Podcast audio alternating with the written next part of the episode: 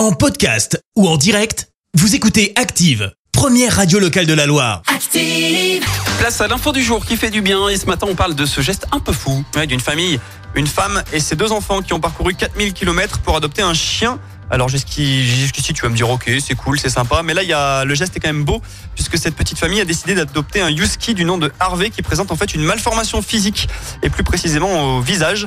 Tout est parti d'une publication sur les réseaux sociaux parlant de ce chien avec une malformation qui donne l'impression qu'il a toujours la bouche de travers. On vous a d'ailleurs mis une petite photo euh, d'Harvey sur notre page Facebook. Il n'avait pas de famille, ni une ni deux. Chérie prend donc sa voiture avec ses enfants à bord et s'engage dans un périple de plusieurs jours. Elle rencontre le chien et c'est le coup de foudre. Désormais, Harvey est adopté et c'est très bien adapté à sa nouvelle famille. Merci, vous avez écouté Active Radio, la première radio locale de la Loire. Active.